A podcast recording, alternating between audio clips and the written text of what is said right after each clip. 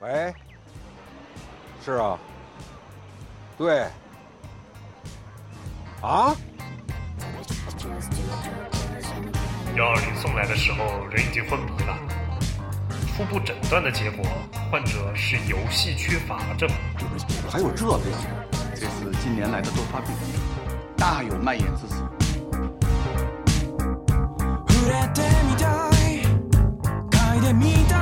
不知道 Steam 上有哪些好玩的游戏？那就来听蒸汽疗法吧，给您的游戏生活对症下药。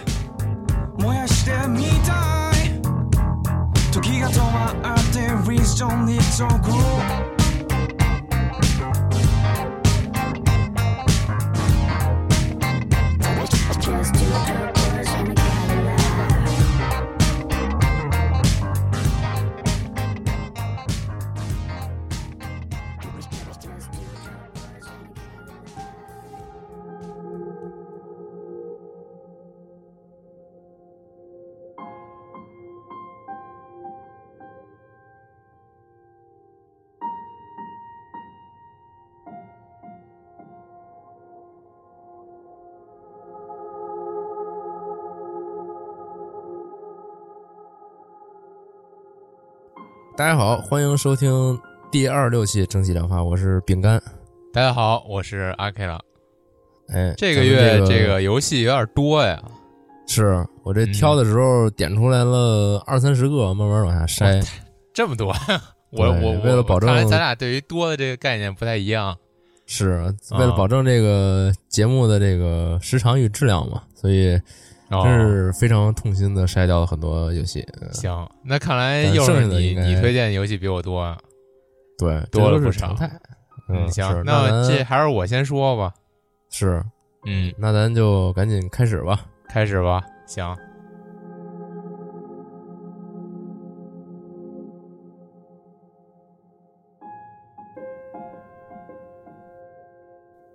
开始之前呢，我先说一下，因为我趁着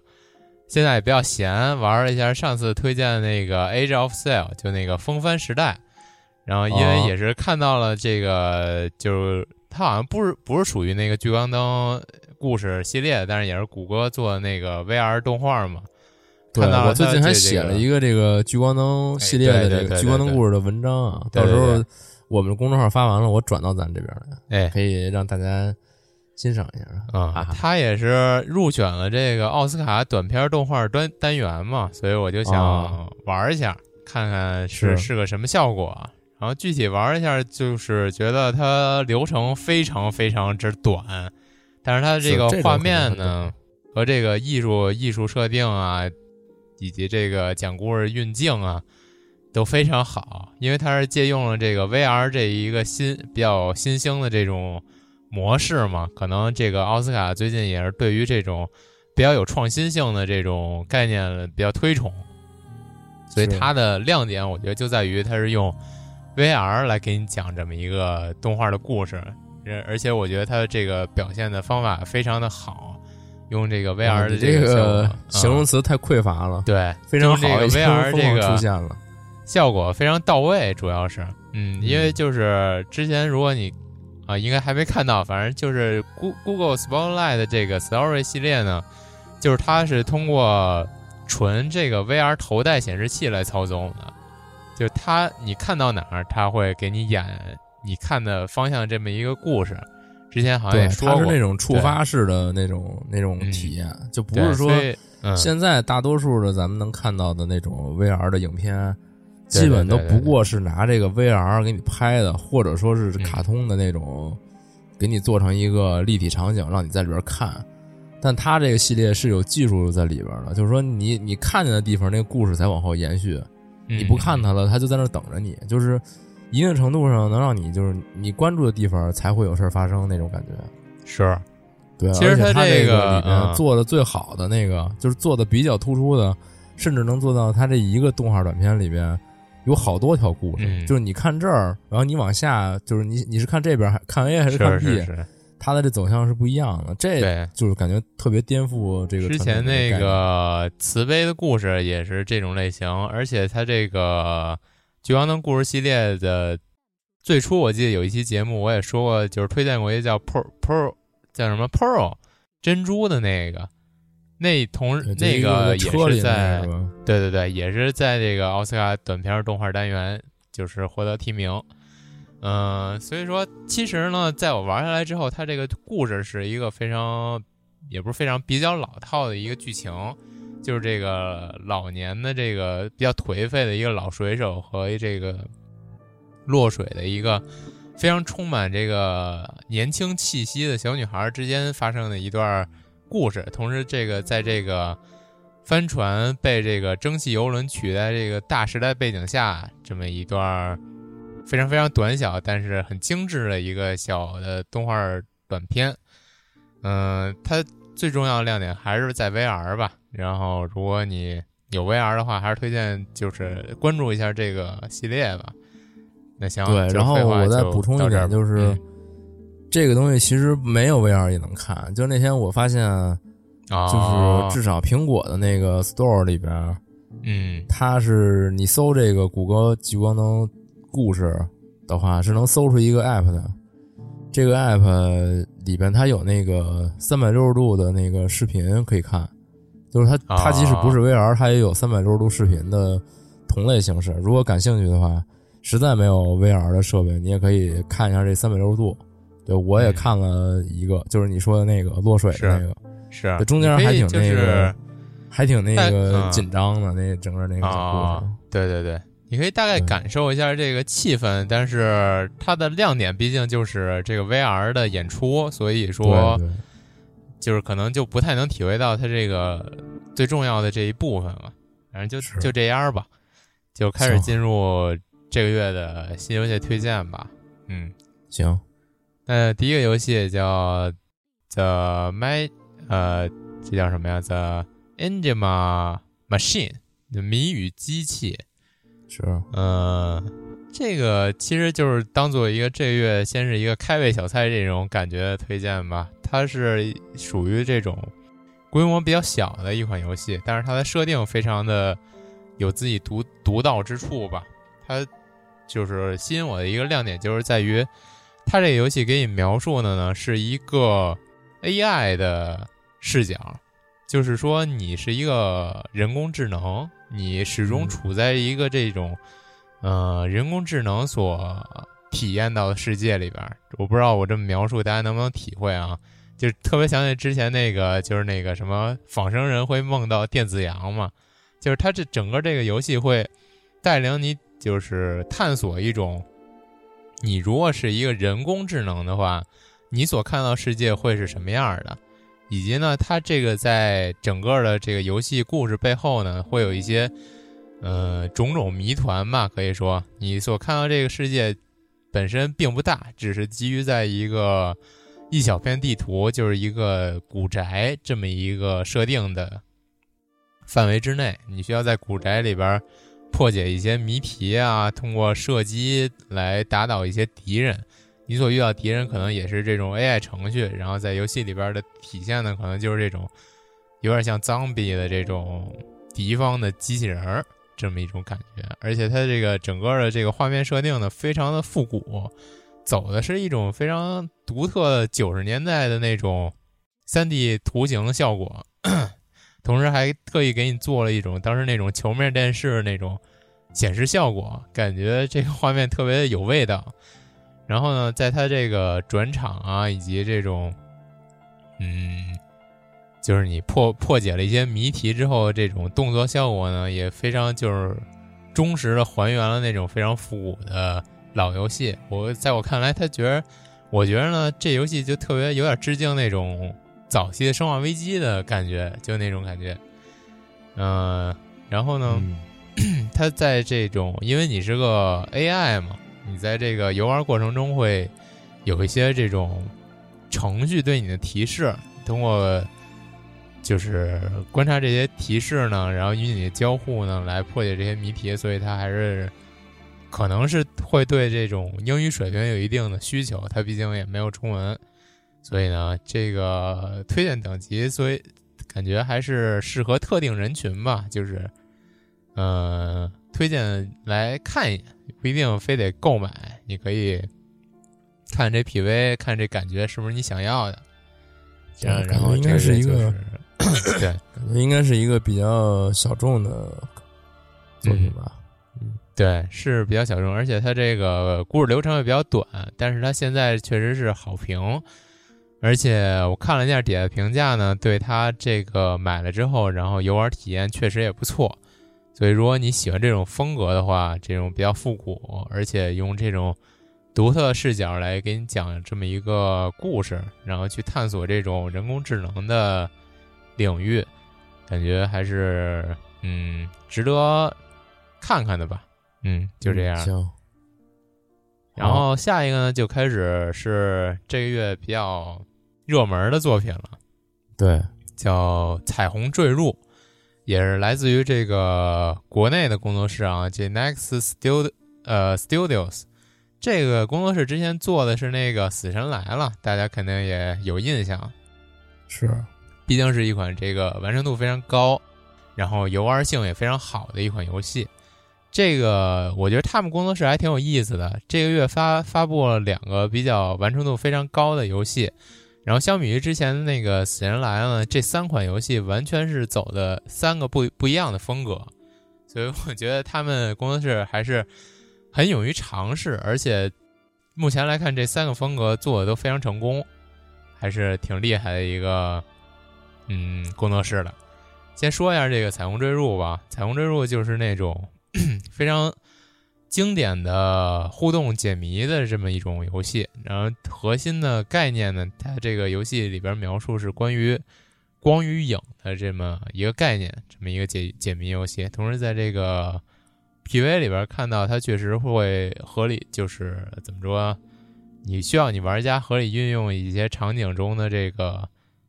呃光的来源，然后通过这个打光啊来破解一些谜题。这个设定还是非常有意思的。然后整体的美术风格我也非常喜欢，它走的是那种又是那种美漫风，可以类比于之前的人中之狼吧，我觉得。它画面渲染的就是那种，呃，黑白分明啊，就是颜色和这种勾线呀，非常的硬朗的这种感觉。但是它整个的这种美术设定呢，是找的是那种有点像《爱丽丝梦游仙境》的那种奇幻、比较暗黑奇幻的风格。对，感觉它这整个游戏都蒙着一层那个绿不拉几的这种。滤镜似的那种感觉，对。如果说的话是这种颜色就会比较压抑的那种颜色，因为它是关于光光与影，所以整体的色调比较暗。你需要就是突出那种光源嘛，我就感觉是想有有这种概念吧，概念在。嗯，然后它这个月发售的这款游戏呢，就是是这种。呃，这种解谜吧，但是它发售下一款游戏呢，又是那种横版动作了，就是叫这个《幽灵幽灵怪谈》，同也是这个工作室在同一个发布的。我觉得他们这是不是之前发那个《死人来了》有钱了，然后开始双线程做游戏了？那那想必肯定是这样的。嗯，然后这个两个不同的团队，对对对对对，这个《幽灵怪谈》做的效果也是非常的让人眼前一亮啊，非常惊艳。呃，它这款又是就是跟之前不一样，特别不一样在于它这又变成了一个横版动作吧，这么一种游戏，而且画面风格呢又从之前比较偏英伦破为那种欧式的那种设定，这回变成特别中式，就是特别。东方的那种，可以有点像陇村正的那种感觉的，嗯，颜色非常的浓，然后也就是配比也非常的和谐嘛。然后它具体讲的故事呢，就是在战国初年这么一个齐国权臣田和设下一个圈套，然后这个反正通过这个圈套呢。这个王姬即将被诬流放，然后姐姐叔将被囚，姜氏覆灭，史称田氏代齐，这可能是根据这么一段真实有的这种历史故事而改编的。然后这个季江呢，你也不懂这历史故事，对对对，念这一段念的这费劲，特别特别费劲，特别拗口。然后这个季江呢，就背负着这个国仇家恨嘛，然后在这个乱乱世之中寻求这个复国以及报仇，可能种种这些呃方面吧。然后在这个途中呢，就认识结识这个上古神旨还是神底啊？不好意思，这个后羿神奇神奇神奇对后羿精卫这种这种神明吧。然后在他们帮助下，后羿也成神明了呀。对对对，在他们这种帮助下呢，就是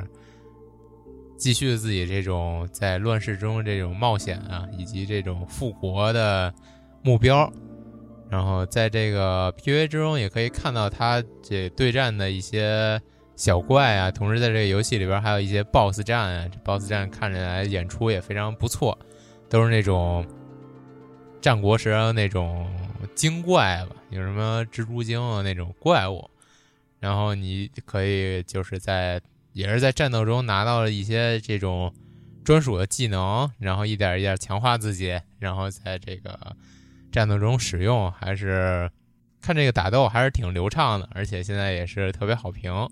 这游戏跟上一个游戏呢，我觉得应该都是这游戏这个月里边强烈推荐的两款游戏吧。嗯，因为它我觉得这两种游戏风格也好，还是它这种模模式也好，都是比较适合嗯大部分人游玩的吧。你至少买买买回来，你也不会觉得没什么意思。我觉得它做的都是非常精良的，而且它这个工作室有之前那个《死神来了》的作品作为这种 怎么说呢？之前的先行的这种作品来。嗯，来看呢也是非常有说服力的，这么两款游戏，我觉得还是很不错的。嗯，对，然后尝试一下是吧？然后下一款叫 Heartbeat，就是心跳嘛。对，嗯，这就是一个来自于国外，并且没有没有没有中文的这么一款游戏了。但是它这个首先吸引我，就是它这个画面和人设都做的非常的，嗯，怎么说，非常讨人喜欢吧？嗯嗯，它本身这款游戏呢，又是一个可能是基于呃 RPG 制作大师就 RPG Maker 的这种模式下的这种王道的 RPG 游戏。他这个人设有点像 Crosscode，Crosscode。呃啊，你要是一时想不起来，可能就想不起来了。我好像想起来了，嗯，行，是有点像，嗯，是是是，嗯，就是这种非常可爱的，基本就是都大部分是女性角色，然后那个用这种像素的线条来画出来例会，然后在游戏中的演出也是通过像素这种来表现，然后还是这种非常王道的 RPG。以及它这个剧情也非常丰富，然后能，呃，怎么说，能招的这种伙伴也非常的多，然后人设也非常丰富。我觉得这个虽然我我个人觉得制作非常的精良，然后画面也很好看，但是我推荐的等级还是适合特定人群吧。你如果喜欢这种。基于这个 RPG Maker 的游戏，然后其实说它是基于 RPG Maker，但是它其实有一些自己独特的，嗯，新的创新吧。我不知道是不是 RPG Maker 更新了，反正我之前用的时候好像看不到这些功能。然后，但是看它这个游戏 PV 里边介绍呢，会有一些我觉得不太像是用 RPG Maker 做出来的这种战斗场面。嗯，所以我觉得还是确实。它可能好像确实是那个有新的东西，因为之前好像我记得是上架到 Steam 上了 RPG Maker，就是更新是吧？嗯，那也有可能，我估计是都都过了这么久了，估计是有新的引擎能支持，有可能有可能复杂，反正它这个是比之前的会精良很多。对我看着特别像是口袋妖怪这个这画面我。对，因为它有好多就是你的敌人就长得都特别像口袋妖怪。我一开始也以为是你是不是要收服一些怪来？我不是说就是特定的东西像口袋妖怪，而是说整个这个画面的这个小人儿啊，还有这地图的这个感觉都很像口袋妖怪，就一格一格，就是 GBA 那个时代的游戏的感觉。对对，所以我觉得推荐是那种感觉。嗯，设定适合比较特定的人群，就是比较喜欢 GBA 那种风格啊。然后他做的这种又是比那个时代的游戏要精美很多，这种感觉吧。对，嗯，反正就是推荐去看看吧。那就这样，下一个，下一个，我不确定，它好像又是一个国产游戏啊，因为它直接就叫。对，直接就叫《克苏鲁异闻录》，完全就是没有英文名，直接就是中文名的。然后，而且它这个介绍也都是中文，它应该确实是一个国国产的游戏。但是呢，是它这个也看着做挺巨好，叫呃，嗯，看这个 PV 呢，因为它是它名字就叫《克苏鲁异闻录》，它主打又是这种嗯克苏鲁题材的这么一个世界，但是。大家听到克苏鲁题材，可能都觉得它是又是一个这种跑团啊，或者说是比较费脑的那么一个看小说的游戏。其实并不是，它是一个那种又是一个双轴射击的游戏，而且它核心是那种 ARPG 巨硬核的感觉。嗯，你需要呃在打斗中呢，用这些金币也好，魂也好，升级你这个人物的各种技能。而且从它这个封面来看，有五个角色，而且在游戏设定里边，你是可以选这个五五个角色作为开场的。每个角色有他自己的这种独特的游玩方式，然后分别是这个私家侦探、女巫、教授以及其他两名在后续将推出。所以说，你目前呢，就是可以使这个侦探、女巫、教授这三名。然后分别用不同的方式来游玩，但是核心呢都是双轴射击。啊，通过在这种嗯非常阴暗的街街巷啊，这种古宅啊探索啊，其实它这种探索的概念呢，其实还是挺这这个桌游的这种跑团风格的。然后呢，你升级你这个角色各个技能点呢，也还是挺有跑团风格，只不过它在这个。游玩模式上使用了这种双轴射击的比较硬核的游玩风游玩模式。对，我看他那个地上捡到东西，还有那个获得获得了信息。对，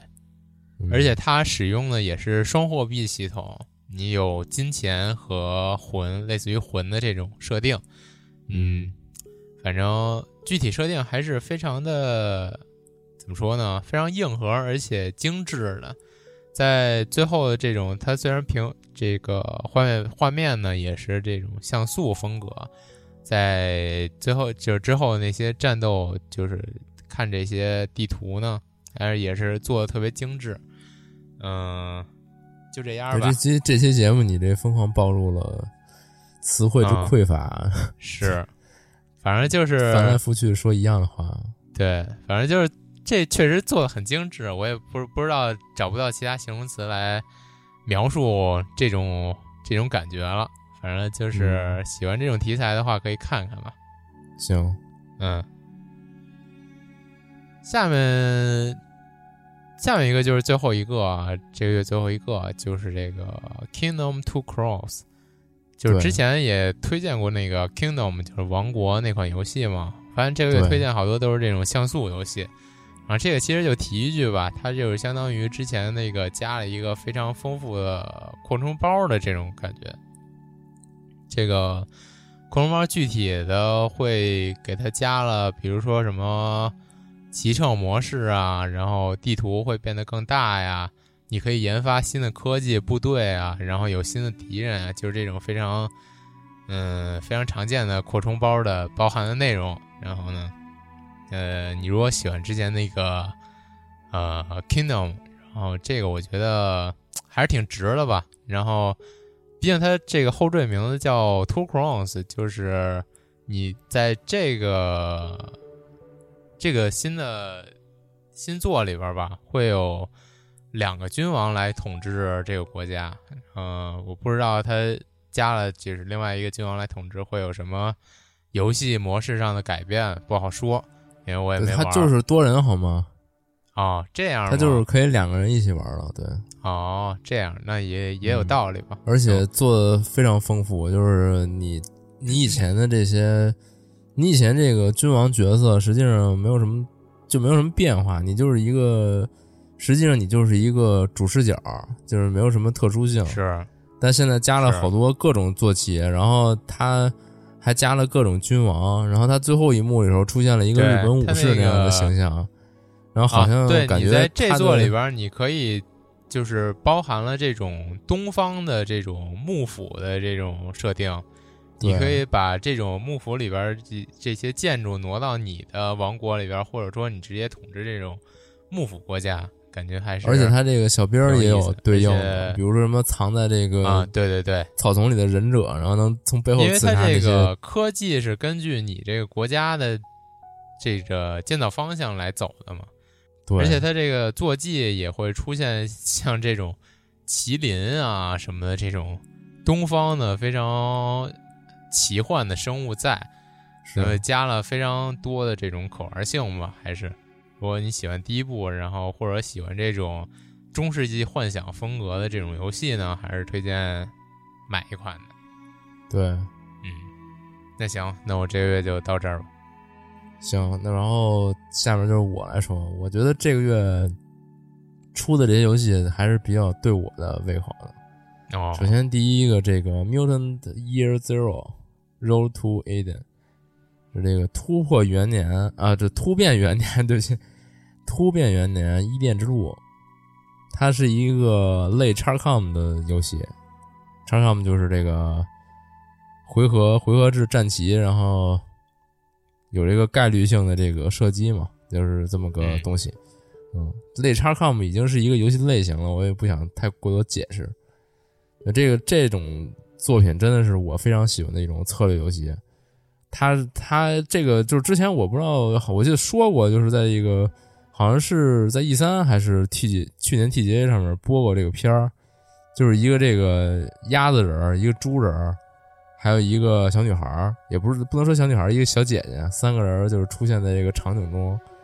然后到处搜刮，然后发现有这个机械的这种警卫，然后过来过来找他们，然后就是发现这个他他们这个反应非常机敏啊，就把这些警卫全干翻了。就是这么一个宣传片儿，现在这游戏出来了以后，呃，现在暂时是非常好评吧。然后我同事也玩了，觉得还不错。啊，他的这个故事是说怎么回事？就是说，呃，人类从这个，就从很早之前就开始各种实验啊，还有这种。战斗就是战争啊，还有就是彼此之间的这个利益纠纷呢，就是总之就是人类非常恶的那些东西被放大到很多倍，导致在这个互相竞争的过程当中，人类就已经灭绝了，这世界上就没人了。那那小女孩呢？那小女孩也是变种人，就是这她为什么叫突变元年啊？她就这世界里这些人都是变种人，哦，就包括那鸭子人、那猪人其实是人。啊，具体是是人变人变成猪了，还是猪变成人了？这个我也不是特确定。啊总之就是他这里边已经没人了，就都是是人类已经死后，就是已经灭绝后的这个末世。嗯，然后你你作为这个控制这个变种人的这个小队啊，你想你要去找这个传说中的一个叫做这个伊伊甸园，就是啊，就是很很老套的这么一个名儿嘛。说说有有这么一个避难所，是不至于你要去天天在这儿艰难求生的这么一个地方。你们想找到这个这个地方，基本上现在来讲，他的故事就讲到他们最后找到这个地儿了。但是目前来看，他这个故事还是有的可继续往下发展，所以应该他之后还会有后续 DLC 去补全这个这个内容。然后这游戏具体怎么玩呢？因为说的类类 XCOM 嘛，它实际上就很定型了，它到底是一什么游戏？就是一个回合制的策略。然后结合射击的这么一个作品，但是它我个人觉得比 XCOM 要更丰富。首先，它可以很大程度上去潜行去过这些地图，因为 XCOM 的话，你是可以潜行，但是你最终目的基本上还是要归结到开第一枪，然后进入战斗。这个潜行的过程对你的影响，只不过是说你在潜行的时候布好阵，然后可以有很高效率打第一波，就这么一个感觉。但是这游戏如果你能够很好的做到潜行，然后刺杀这些人的话，你是不会触发这些就是全局的这种警报的。就是你你真的是可以一路暗杀就去完成这个这个游戏。然后还有一点就是，因为它是都是突变生物嘛，所以他的这个人物是有成长的。就是你不你不断随着你打多了，然后你的这个人物会解锁一些新的能力。就这个过程基本就可以理解为他成长了，然后有新的突变。比如说这个猪人能变硬，这是感觉很合理的一个突变啊。就是还有，就是比较逗的，就是这个鸭子人能身后长翅膀就飞了，就是 变成天鹅人了。对啊，嗨，就是身后长出那个大蝴蝶翅膀那种的啊。就是总之就是这种，然后他也不光是有这三个人，还有后续加入的一些其他的变种人。然后整个故事现在比较吐槽一点，就是他故事不太长。就很快就讲完了，然后整个美术风格也是是那种比较，我觉得是比较鲜艳的，就是这个画面也是那种比较漫画风格，然后色彩也比较多，嗯，就这种感觉吧。然后它归根结底就是喜欢叉 com 的人，我觉得肯定会很喜欢这个作品。然后我个人也是非常推荐大家试一下，即使你不玩，你也可以看一下那个。他那个广告广告片儿，因为广告片拍的质量非常高，就是让你能够误以为这是一个，就是那种射击类的三 A 大作似的。啊嗯，然后下一个，下一个是我最近一直在呃努力挖掘点东西的一个游戏啊，是这个《Beholder 二 Two》观察者。这个作品在它一代好像一六年的时候放的时候就非常令人震撼啊，就是。他讲的是这么一个啊，就是大家都懂的这个，就是一九八四小说里的那种世界，是一个大家都人心惶惶，然后互相猜忌的这么一个世界。然后在初代作品里边，你是一个，你是一房东，你是效力于国家的一个房东，然后你要用各种手段吧，然后监视这些房，就这些房客，如果有什么问题呢？我觉得你给大家具体讲讲这一九八四是什么事儿吧。这个我觉得就不放在节目里继续讲了，大家都明白。具体讲讲这游戏是一什么事儿啊？那大家讲我讲这游戏了，就是现在不是在讲吗？就是你在初代啊，我说的是初代游戏啊，你是在这么一个就是非常权力很很集中的这么一个国家嘛，然后你作为这个政府的这个工作人员，是一个房东，你的任务就是监视这个这些房客有没有这个呃扰乱。社会秩序的这种倾向，但是呢，你这个东西还不算完，就是你要面对很多在这个在这种国家情况下，你不得不面对的各种生活问题，包括日常的开销啊，还有你的孩子的一些遭遇的状况啊，导致你可能需要一些人脉，或者说你需要一些临时的大额的去金钱或者怎么样的，你在这个过程当中，你就很难去。呃，说让自己做一个非常正义的人，或者说就这种感觉，然后最后纠结你的就是说，你到底是为了自己的家人去害别人呢，还是说你为了一个公正，然后就导致你生活特别艰难？就这种感觉的一个作品。他特别值得呃说的是，他的中文配音特别牛逼，就他中间有一段那个就那种。就那种文化宣传车，就在那块儿放一些特别，呃，正义的言论的那种那种广播车。他那段都是全程是中文在说。大家如果感兴趣的话，如果没玩过游戏，可以去 B 站搜一下，就是“观察者广播车”就这种关键词，就能搜到那一段，大概也就三分钟左右。是那个配音，真是我觉得到现在为止我见过的数一数二的中文配音。嗯。他把那种那种就是特别义正言辞的那种感觉全都喊出来了，真的很神奇。然后现在说回这个二代作品啊，二代作品虽然说它是续作，而且这个世界观也是非常相近的，但是它的玩法风格就完全变了。因为一代你相当于类似一个模拟经营嘛，你相当于是一个公寓的主人，然后你经营这个小房子。但是二代你就完全不一样，你是。进入到这个政府部门工作的一个员工。然后，他的一个故事的开头，你的父亲是一个就这个部门里的高管，但是他不小心坠楼了。然后你遵这个遗嘱的这个旨意啊，就是你来到这块工作，然后也是为了查出你这个父亲到底是发生什么事儿。在这个过程当中，你需要不断的积累啊，然后去升职，争取就是栖身到这个更高的这个楼层，然后才能有机会查明这件事儿。但在这个过程中，他就非常讽刺的去表达了、表现了，就是现在社会上的各种问题啊，包括你这个就是，哎，就我觉得就各种都不能说，我感觉非常尴尬。嗯，就是就这种各种的，咱们大家都懂，但是这也都不好说的这种社会问题，嗯，他在这里边都有体现，而且他还，呃，就是各种恶搞了其他的一些游戏里的梗，比如说他中间有一个派对，他在这个派对上提到了那个前两天我就说来说去的那个叫什么来着？那个守墓人，就是《牧场物语》，提到了那个公司，就是说我以后要办一场派对的话，下咱们下。下一场派对就要办成一个有着会说话的骷髅，有着驴，还有一个守墓人的派对，就是恶搞了他他那个游戏，然后就类似的这种就很放得开。他这个制作组就是这游戏里边，他想放各种现实现实主义的东西也有，他想放各种这个虚拟的这种恶搞的东西也全都有。反正我觉得，就是他这游戏其实没有那么深，就是说他一定要是。嗯，讽刺某种具体的社会现象，它也不是那么直接，但然后，我个人觉得他在这方面做的还是比较泛泛的，就只是把这个让你让你觉得很很讽刺的这种感觉浮在一个表面上，它本身的游戏性还是也是一个非常重要的一环，不是说就像是一个讽刺幽黑色幽默的一个小电影一样。不是这种感觉，它这本身的玩法也是非常有意思的。就是你在这一个赚钱、赚人脉，然后不断升值的这个过程，还是非常有意思。行，对，然后我觉得这个是必须要玩一玩的。但是我，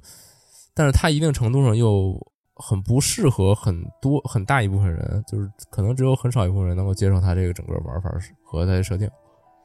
嗯，然后下一个，下一个也是一个国产的游戏啊，就是。最近国产还是不错啊，这个势头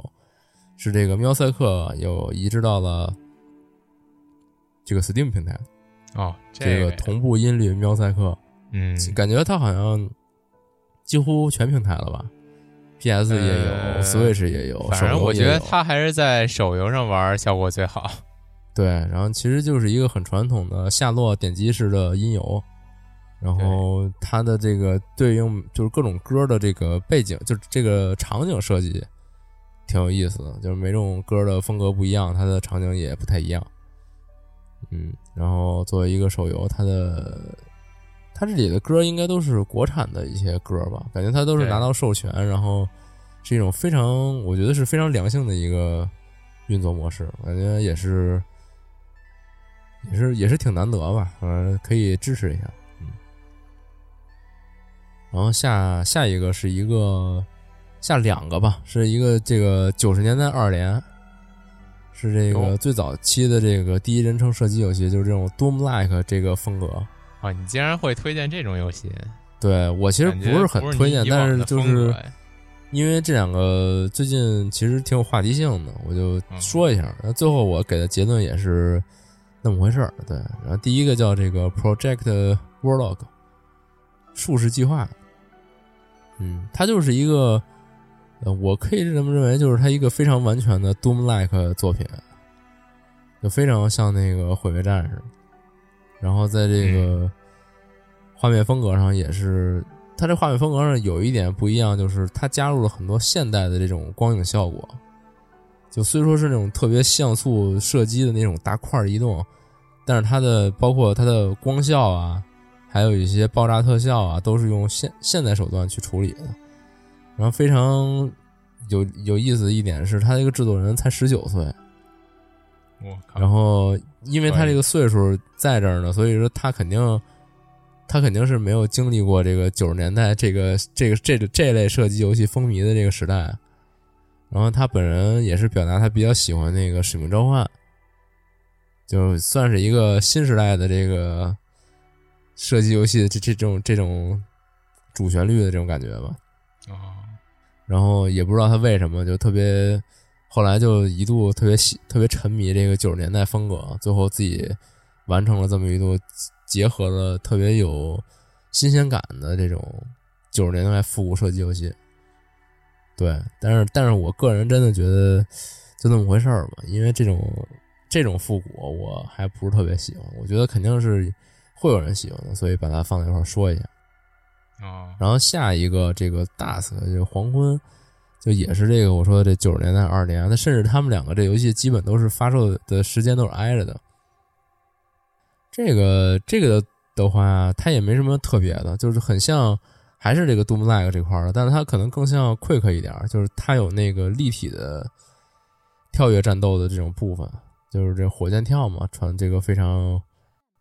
怎么说，就是这个经典的这个要素。嗯，然后它这部作品就相比刚才说的这个术士计划，就还要更复古，就是真的非常尊重那个那种大像素块的那种感觉。完全没有这种现代技术的融入吧？我觉得至少在在呈现上没有。然后我个人觉得，如果想试试这种九十年代射击游戏的话，我还是比较推荐我刚才说的前一个。这个的话，有点儿这个风格确实不太不太好接受。然后我至少我个人也不是特别喜欢，就在这放着说一下。哦。对，然后下一个下一个又是一个复古作品啊，是这个《块魂》重置版放在了这个 Steam 平台上。这《块魂》不知道大家知不知道啊？是以前应该是应该它出过很多代，具体最早是在哪代主机上我也说不太好了，因为我也我确实也没玩过这个游戏。然后我现了解了一下啊，它是它这是一个比较轻松益智的，然后。也是比较恶搞的那么一款游戏，它讲的这个故事是说，这个宇宙之王有一天不小心把天上的星星都打碎了，然后天上就没星星了呀。然后为了补救这件事儿吧，他就把自己这个小王子让他去地球，让他用这个手上的这个星核啊搓出星星，他这个星核就有就相当于一个这个。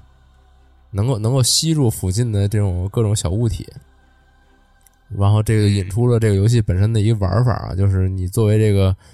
这个小王子啊，就推着这个星盒到处转，你只要凡是能够粘上的东西就会贴在你这上面。它每一个关卡都是一个经过的这个精心设计的这么一个场景，你需要在这个限定时间之内达成它这个关卡要你这东西达到的一个半径。就说白了，其实非常像我以前讲过的一个，就是那小细菌从实验室里跑出来吞噬各种东西，越长越大那个那游戏。是，我觉得有点有点这个异曲同工的这意思。嗯，然后它这里边也是，你一开始这个小球特别小的时候粘不了那种特别大个的东西，所以你也得就是就非常益智嘛，就很轻松的一个小作品。也不是小作品，也是一个大系列，非常简单，但是你玩起来特别有意思。对，其实《快魂》在手机上也有，如果想玩，从手机上玩也行。其实，对，毕竟是一个老系列了嘛。然后，它这个的，嗯，就是它本身的故事也特别好玩，然后就是一个比较轻松、比较益智的这么一个作品嘛。我觉得可以，我推荐可以试一试。嗯，但因为毕竟是一个老游戏了，它可能它的这个曾经很新新颖的这个点子，可能在现在看来也没那么吸引人。嗯，行，然后下一个下一个的话是一个我个人比较喜欢的一个作品，就是这个 Mu Base。这个我没太查明白这个 M E W N 是什么意思，但是这个不知道为什么国内的这百度上搜。它叫月球基地，我更希望它是叫这个喵基地，对，因为这个前前面几个字感觉像猫叫，这也说明了一个问题，就是它主人公是一小猫，它的这个是一个非常简单直接的一个这种外星生存的这种游戏，就是你可以理解为就像是那个火星救援那种感觉。你作为一个小宇航员，穿着一个穿着一身这个室室外的这种宇航服的一个小猫，然后你要从一个就是它这个空降舱为基准往外建东西，建这个这个叫什么？就是这个太阳能发电啊，风力发电啊，还有一些维生装置啊，种种一些东西吃啊，你还得做这种。比如说做做出一个这个车，这个宇宙车的这个这个站点啊，然后给宇宙车充电，然后再背着这个运货的小拖斗出去找东西，就是一个非常传统的这种外星生存游戏。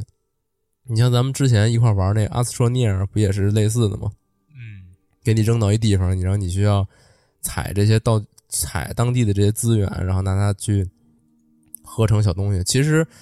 呃，本质上也没有那么好玩，但是我个人比较喜欢这种这种感觉，再加上它是一个小猫为主角的，挺可爱的这么一个游戏。对我个人推荐也是一般啊，因为我只是我本人比较喜欢。那它是个什么画面？二 D 还是三 D 呀？它是二 D 的，就是俯视的，有点像那个监狱设计师那种感觉。哦，就就俯视的可不就是二 D 的吗？就是你从上往下看。哦，看就看那个从那个猫脑袋顶上看着它，然后那个些那些建筑物都是一个一个小方块拍在地上的，平着拍在地上。这样，对。然后下一个，下一个是叫 Clatter，那，这个喧闹，嗯，具体是不是这么翻译不知道，应该是喧闹的意思。然后它这个游戏先说一点，就是它很像。今年获得最佳策略游戏的那个《Into the Bridge》，就是那个你控制机甲，然后跟外星生物作战的那个游戏啊。你他这个游戏，对他这个游戏也是你控制机甲，然后，嗯，我觉得这个真的非常像了。包括他在介绍页里边有一些，比如说你有那种远程炮打过去之后是炸这个炸这个目标点的四周四格啊，这种感觉几乎是。可以说它是抄的人的那个概念，但是它这个也是非常有特色啊！它这个机甲都非常可爱，是走那个非常卡通可爱的感觉，就是那个炮都是那种巨巨粗口径的那种小短粗炮，打出那炮弹也是那种小短粗炮弹，整个那个机甲也看起来像一个小坦克似的那种感觉。还有一点就是非常有动感的这个场景。你比如说，他那个坦克一开炮，他脚底下这一个小方块就会颤抖一下，然后这一个炮打到过打过去之后，这一震也会把那边那个场地全部就震得整个颤抖一下，就好像在一个那个水床上面去呼一堆小坦克在上面作战一样，就整个都忽忽悠悠的，就感觉就也增添了这个可爱的感觉吧。嗯，再加上它这个整个小队，就是说你怎么去调整你这个机甲的克制，克制程度比较高。就是你你怎么去设计你的这个小队伍，而且每个队伍的这个机甲的一个性能，你如何调调配，这个的自由度都比较高。嗯，如果说它比这个 Into the Bridge 最多的就是区别最大的一点在于，它是可以多人对战的，你可以排兵布好阵，然后跟。对方的玩家一起打，哦，这个的话，这个策略性的变化那就是非常的非常之多了。因为你跟电脑玩的话，电脑实际上是总是会选一些比较套路的那种最优解，但是你跟人玩的话，因为大家都可能会失误嘛，所以我觉得这个整个的这个体验感可能会更好。没有合作是吧？他这个应该是一个主打对战的，就是。像是一个那种就机器人竞技场一样那种感觉，因为它地图暂时也不多，应该都是以对战为主，就就是以 PVP 为主。嗯，呃，我觉得可以看看吧，因为这种策略游戏，说真的，在现在来看，可能爱好它的这个玩家已经不多了，所以可以看看它那个宣传片特别可爱。嗯，然后下一个啊，下两个是我这回说的两个特别独立的作品。第一个叫这个 Below，Below 这个暂时好像没有中文名，我暂且管它叫下层吧，或者深层。它本来意思不就是下向那个？说啥呢？我我刚刚说了句什么？它本来意思是这个向下嘛，下向还行。然后下线了，对，那还还挺好。然后这个我前两天才刚看到他新闻，就说他要发了，没想到他这么快就直直接就就发出来了。然后他这个游戏是一个那种独立游戏气质非常重的一个作品，它就是它整个故事是这个一个冒险者吧，进到了一个山山洞里边，然后里边能够看到是一片。比较这个独特化、独特风格的遗迹，然后你的主要目的就是沿着这个遗迹不断往下走，相当于不断往下探险。然后这个这个游戏本身它是一个动作游戏，就是类似于那种就是早年二 D 塞尔达那种感觉，就是你你这个小人儿手上可以拿一些道具，比如拿火把照亮，拿拿掏出刀来跟那个怪物战斗啊之之类的，你自己也有一个小包。它可以合成一些道具啊，或者说只吃东西补一下血之类的。然后比较有特点的是，它每过就它不断往下走这个遗迹嘛，它每过一段时间，就是这个场景就会有一些变化。比如你走到走过一个洞啊，或者说你走到一个大门或者下去之后，它会有一些就各种风格的东西都会出现，比如说那个这种。搁浅的废船啊，然后这种充满了感觉就是这种蛛丝盘丝洞这种感觉的，或者说是一些特别科幻的这种到处都是陷阱的这种房间，就这种感觉。就说到底，它还是独立气息非常重吧，就是可能是这个开发者他自己这个脑内的天马行空，就都给它绘制成这个游戏里的这些地底的迷宫了，这种感觉。嗯，然后游戏本身的话，也是这种相对来说有点缺乏指引，啊，就是就还是还是说到这句话了，就是独立气息非常重，他可能有一些东西他觉得没必要，就就没往里做。然后现在来讲的话，也是有一些人在吐槽游戏比较难，然后也是说游戏指引比较少，觉得乐趣也不是很多。然后我个人觉得的话，这种东西还是偏艺术性。就是它的场景很很有特色，然后加上他这个人物动作也是比较可爱，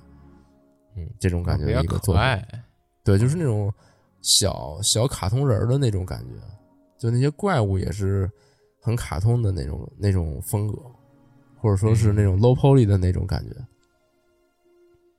对，然后接下来这个啊，也是这个独立气息非常重啊，这这也没啥独立气息非常重，它就是独立游戏嘛。它就是符合自己的这个定位，叫 Grace，呃，这 Grace 实际上就是这个主人公好像就叫 Grace，是一个蓝发，哎，也不是蓝发吧，它这个色彩是这个非常炫炫，就是变幻多端的这么一种感觉，是反正是一个是一个长发的小姑娘，然后这个故事讲的就是这个小姑娘受到了一些这个心理上的打击挫折吧。然后就把自己封锁到了自己这个内心的世界里边了。然后游戏本身是一个偏解谜的平台跳跃，但是目前看来，它的这个游戏的艺术性要远远超它的这个游戏性。因为刚才也说，就是这个游戏讲的事儿是说，这个主人公把自己封锁到自己的内心里面嘛，所以说游戏它的场景基本都是在表现。他内心的一些痛苦啊、困惑呀，或者说是在想明白一些事情之后的喜悦呀，一些就是正反的全都有。嗯，然后他在这个场景里边也是有些地方是非常灰暗的，有些地方是非常炫彩的，还有一些大型的那种生物会就出现在这个场景里。嗯，然后。因为我刚才也说嘛，它是一个非常变幻炫彩的这种感觉，然后也是处处体现在他这个这些脑内场景里边。就是那种你包括他这个角色本人也是浓妆艳抹的一种感觉吧，整个整个世界都是这种浓妆艳抹的感觉。所以说，这种作品其实它出来以后，就给人一种瞄着明年的艺术指导奖去的这种感觉，就是像那种文艺片一样的。对这些东西，实际上是他现在的一个怎么说，就是两极分化的一种评价吧。就是很多人觉得他这个不好玩然后可能也内容也比较少，呃，就是觉得没什么意思。然后也有人觉得，你就他这个艺术性非常强，画面非常好看，然后音乐也非常好看。你就包括他他这个游戏商店页的这个这个 tag。音乐非常好听啊，嗯，它这个游戏商店页的这个 tag 标的也是氛围好评原声音乐，这一看它就是这个感觉就出来了，就是是一个那种相对禅意，然后偏感受的那种游戏，而不是说那种偏体验，就是偏挑战的那种那种东西。对，实际上它整个游玩过程应该是非常简单。非常纯粹，然后就是让你去感受这整个一个，因为它这个过程是一个慢慢向好的过程，就他一开始非常痛苦，然后经过了这个整个，就游戏给他就是铺，怎么说就是游戏给他做出来这种不断慢慢，呃，心情缓和下来的这种过程，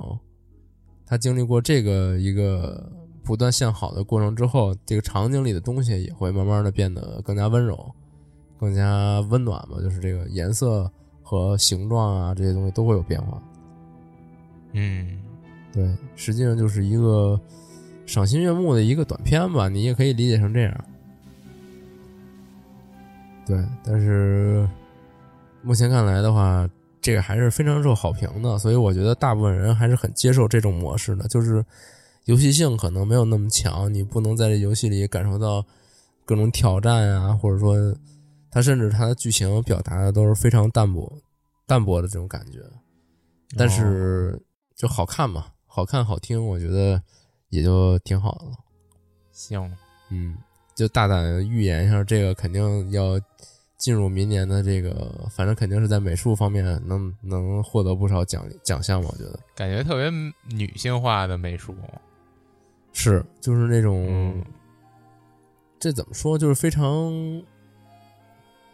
怎么说？这特别小女孩的房间的那种感觉，对，非常轻飘飘的这种炫彩的感觉，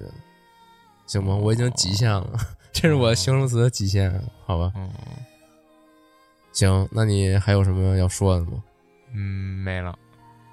是吧？那咱们今天这个节目匆匆的，反正内容也比较多，又接近尾声了，是录了又有一个多小时了啊！反正到年底了，之前也欠大家一些账啊，也不知道什么时候能补上。年底也比较忙，希望这个尽快能把各种问题都梳理清楚吧。然后哎，好，调整好自己这个生活节奏，然后也希望大家年底就多注意休息吧，不要太累。好，好。行，那今天节目就到此为止了。哎，大家再见。那大家再见了。